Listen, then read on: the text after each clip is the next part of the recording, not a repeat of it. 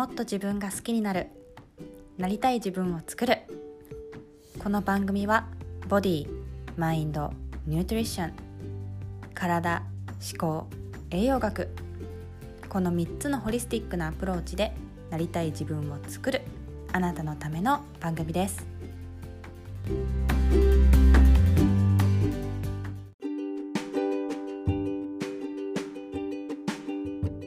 皆さんこんにちは。ホリスティックサロンネリスのなほこです。中学時代をアメリカのオハイオ州で過ごし静岡県の大学に進学。卒業後は大手自動車メーカーの人事部で働きながらアロマテラピーの講師を副業で行い会社を2年半で退社。リンパマッサージ専門サロンで働いた後2012年にホリスティックサロンネリスを開業。自分のやりたいの声に耳を傾け続けてきました。プライベートでは10年以上付き合った人と結婚。一男一女の新米母として山奥の一軒家で生地やカモシカに囲まれながら田舎暮らしをしています。今日も自分と向き合う時間へようこそ。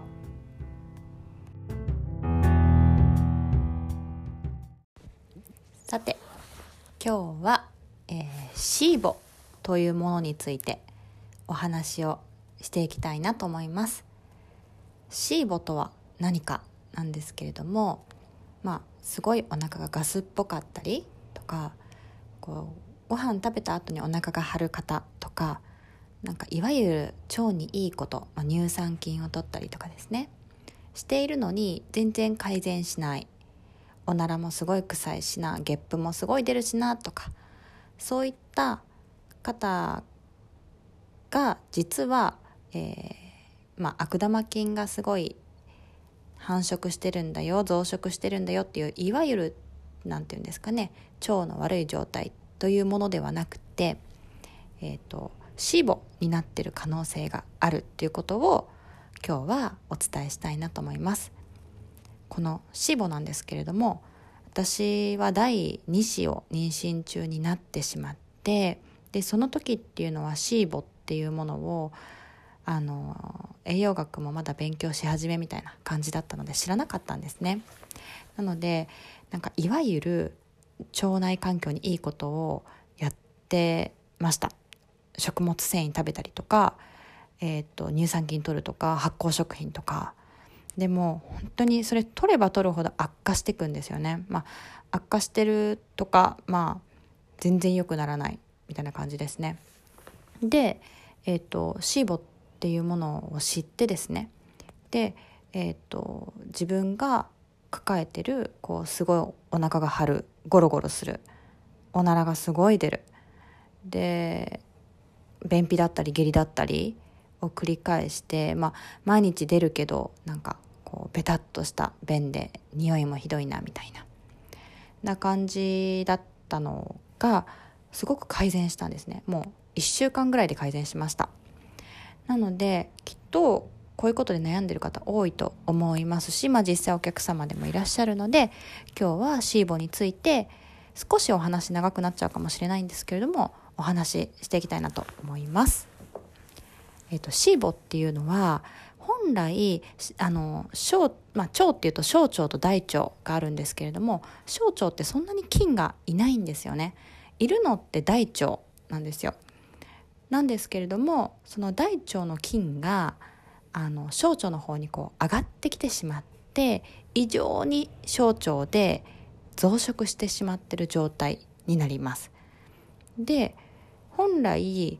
菌はいないはずのところで活動し始めちゃうので、まあ、小腸内でこうなんていうんですか発酵活動していくわけですからガスが出ちゃうんですよね。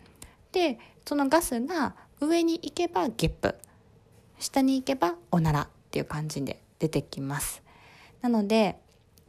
まあさっき言ったような感じの症状ですね。食べた後にお腹がゴロゴロしたり張るよとかおならがすごい出るよとか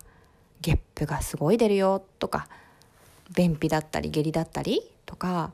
出るんだけれどもなんかこう形がべちゃってしててとか匂いも強いしとかあとは乳酸菌取ったり食物繊維取ったり、まあ、いわゆる腸にいい腸活ってやつですね。をやっても改善しないよとか。あとはですね胸焼け胃もたれすごいするよとか。最近すごい太ってきたなとか。あとは肌の湿疹とか。眠れないよとか、まあ、腸内環境悪くなってるので、えー、ビタミン B6 が作れないことから、まあ、メンタルが落ち込み気味とか、まあ、こういった症状がいくつか当てはまる方はシーボを疑った方がいいと思います。で、えー、どうすれば改善していくのかなんですけれども、まあ、ざっくり言うと異常に繁殖してしまってる小腸の菌をなくしてあげることなんですね。なので、えー、大きく分けて2つやっていただきたいです。1つはしっかり胃酸を出せるようにすることです。胃酸っていうのはあの食べ物を殺菌してくれるんですね。でちゃんと殺菌して小腸の方に送ってあげることで変な菌が増殖していかなくなります。なので胃酸をしっかり出していきたいんですけれどもまあ前のエピソードでもお話ししましたが胃酸をしっかり出していくにはリラックスして食べて美味しく味わってゆっくり食べる。あとはストレスをもし抱えてるならそれを解消していくっていうのが大切になります。で次に2つ目ですね。やっていただきたいことは、えー、菌の餌になる食べ物を避けることですね。小腸の中でそれが善玉菌であったとしても異常に増殖本来いないところで増殖してしまっているのが問題なので菌が好きそうな食べ物は入れてはいけないです。なので私が当初やっていた食物繊維とか そういった発酵食品とかはもう逆効果だったんですよね。はい、で菌の餌になる食べ物ってどういうものっていうとえっと一応そういう指標があってフォドマップ食と言います。えっ、と FODMAP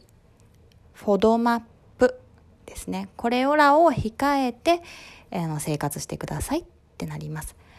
それらってあの、まあ、ネット検索して細かいのは見ていただきたいんですけれども、まあ、要するに何っていうとお漬物とかそういった発酵系、まあ、麹甘酒とかも入りますよね。塩麹とかもです。あとはお砂糖類糖類ですね。甘い食べ物もそうですし炭水化物もあの取りすぎは反応しちゃいます。あとは食物繊維たっぷりのお野菜、まあ、キノコなんて代表格ですね。まあそういったものに注意して過ごすことで、まあ、菌の餌がなくなるので菌がだんだんだんだん、まあ、活動が弱まっていくっていうのを目的にしていきます。まあ実際検索してみればわかるんですけどポドマップ食って結構細かいんですよね。で私は栄養を学んでいる身でありながらこれやってって言われたらちょっとしんどいなって正直思いました。ハードルが高かったんですよね。これ全部真剣にやるって食べれるもの本当になくなっちゃいますしね。まあねなのでまあそんな私はどういうことをしたかっていうとまあ発酵食品は徹底して避けました。お味噌とか醤油麹系とかお漬物とかキムチとかですね。であとはあのリラックスしてよくたよく噛んで食べるようにしました。でまあリラックスしてよく噛んで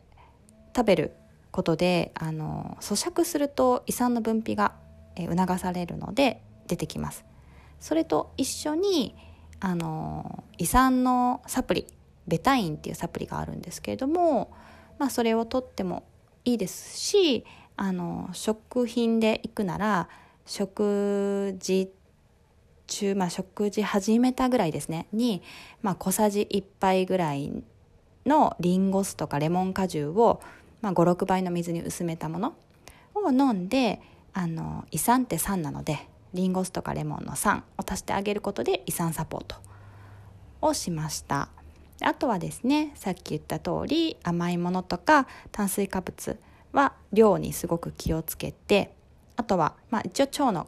ことなので腸にこう炎症を起こしやすい小麦製品のグルテンとか乳製品のカゼインとかを避けました。で同じく腸にいいものということで、えーとまあ、今やってきたことっていうのは増殖してる菌をなくしていくことなのでそれにプラスしてこれからいい菌があの増えていくようにっていうことで消化酵素とか乳酸菌のサプリメントを一緒に取り入れました。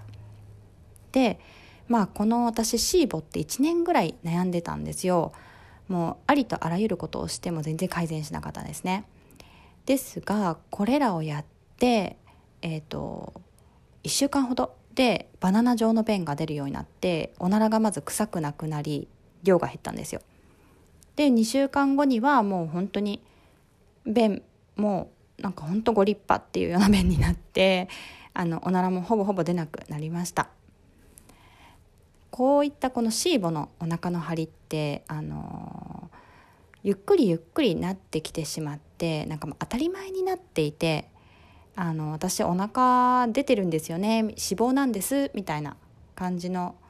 ことをおっしゃる方もいるんですけれどもまあ実際見させていただくとパーンってこうなんか脂肪だとポヨヨンってしてるんですけどこう張りのある感じのガスっ腹になっていてあの気づいてないだけでああ脂肪っぽいなって思う方って結構いるのでさっき言ったあの項目もう一度あのご自身に当てはまらないか考えていただけたらいい考えていただくというか、まあ、見ていただくといいなと思います。ですごく良くなったんですけれどもやっぱりあの私の腸も100%最強っていう状態にはなってないんですね。なので、えーと、改善した後もあのこういう食べ物を食べてたら再発したっていうのが2回あります。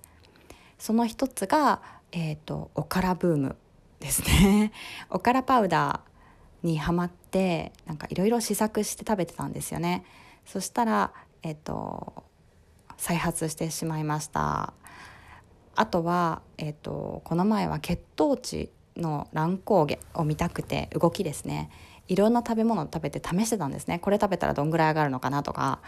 そんであの普段食べないようなスイーツとか、まあ、普段も食べるんですけど、まあ、量がですね多かったですねとかあの、ま、私ラーメンってあんまり好まないんですねどちらかっていうとチャーハンとかお米の方が好きなんですけど、まあ、ラーメンをあえて食べてみたりとか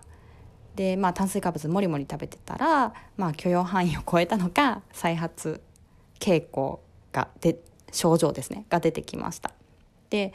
でもあのもちろん何を食べてももう大丈夫って体になるのが目的ではあるんですけれどもあのさっき言ったような対処法あのが分かっていればこういうあシーボっぽいなってなった時にすぐに、まあ、私の場合はお酢を入れてまあ、リラックスして原因の食べ物、まあ、おからだったらおからをやめる。炭水化物だったら炭水化物ちょっと減らすみたいな感じであのやったことで大体1週間ほどで元に戻りました。でやっぱシーボーは症状も辛いしやっぱ太りやすくなるのも嫌でしょうし女性にとってはそういうのもあるんですけれども、まあ、それと一緒にですねあの低血糖が起きやすいっていうのが辛いんですね。あの結局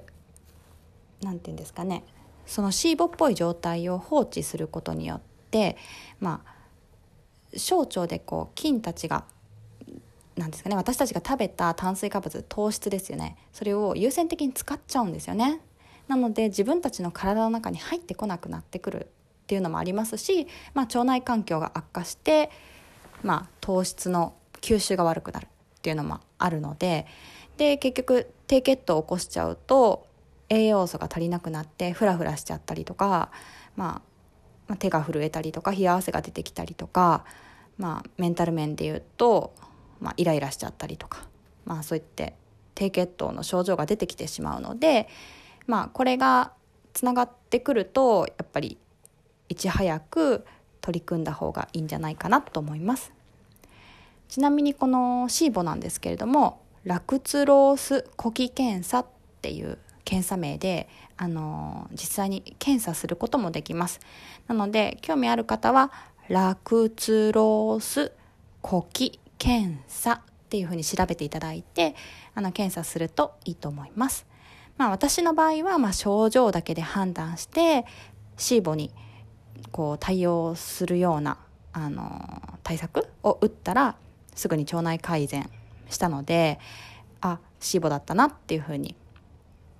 こう裏付けできたんですけれども、まあ、気になる方はやってみるといいと思います今回の番組いかがでしたか？あなたはもっともっと輝いていきます。もし気に入っていただけたら配信登録お友達とシェアレビューをしていただけるとモチベーションになります。もっと自分が好きになってなりたい自分を作る。そんなスピードを上げたい方はなほこのカウンセリングセッショントリートメント手術をエピソードメモのリンクからお申し込みください。講座依頼出張トリートメント手術も受付しております。ネリスの最新情報を優先的にお届けするメルマガにもぜひご登録くださいね。ではまた話しましょうね。